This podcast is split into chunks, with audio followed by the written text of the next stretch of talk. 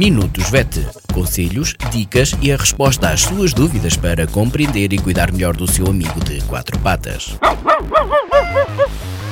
Minutos VET às quartas-feiras pelas 15h20, aqui na sua Vagos FM com a veterinária Ana Neves.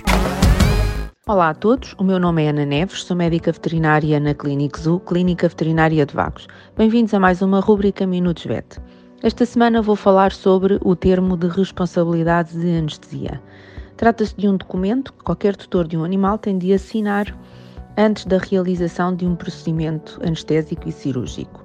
De uma forma resumida, o termo de responsabilidade atesta que o tutor está informado sobre o procedimento a realizar, está informado sobre os riscos inerentes a este procedimento e que autoriza que o médico veterinário o execute. Os riscos inerentes são vários, uh, podem ser maiores ou menores em função da situação clínica do, do animal. E vou só citar um exemplo, um exemplo das reações anafiláticas a um determinado medicamento, que é uma situação que nós só conseguimos perceber no momento em que o animal contacta com esse medicamento. Não há uma forma de prever que uma reação anafilática vá acontecer e, como tal, foge do controle do médico veterinário. Uh, o médico veterinário tem que saber como atuar se tal acontecer. Este, esta, uma reação anafilática pode inclusivamente colocar em risco a vida do, do animal.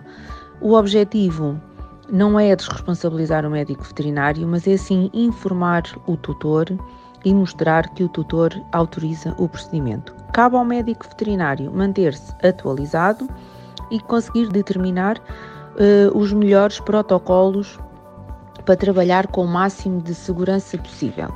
Assim, é de extrema importância que seja efetuada uma avaliação pré-anestésica, que vai compreender a recolha da história clínica do animal, um exame físico geral, a realização de exames complementares, como análises clínicos, medição da pressão arterial, eventualmente ecografia e radiografia.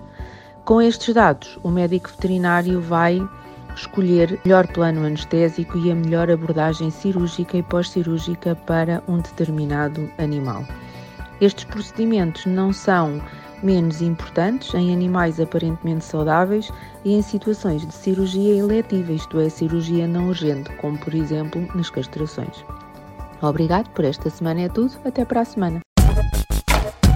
Minutos VET. Conselhos, dicas e a resposta às suas dúvidas para compreender e cuidar melhor do seu amigo de quatro patas. Minutos VET às quartas-feiras pelas 15h20, aqui na sua Vagos FM com a veterinária Ana Neves.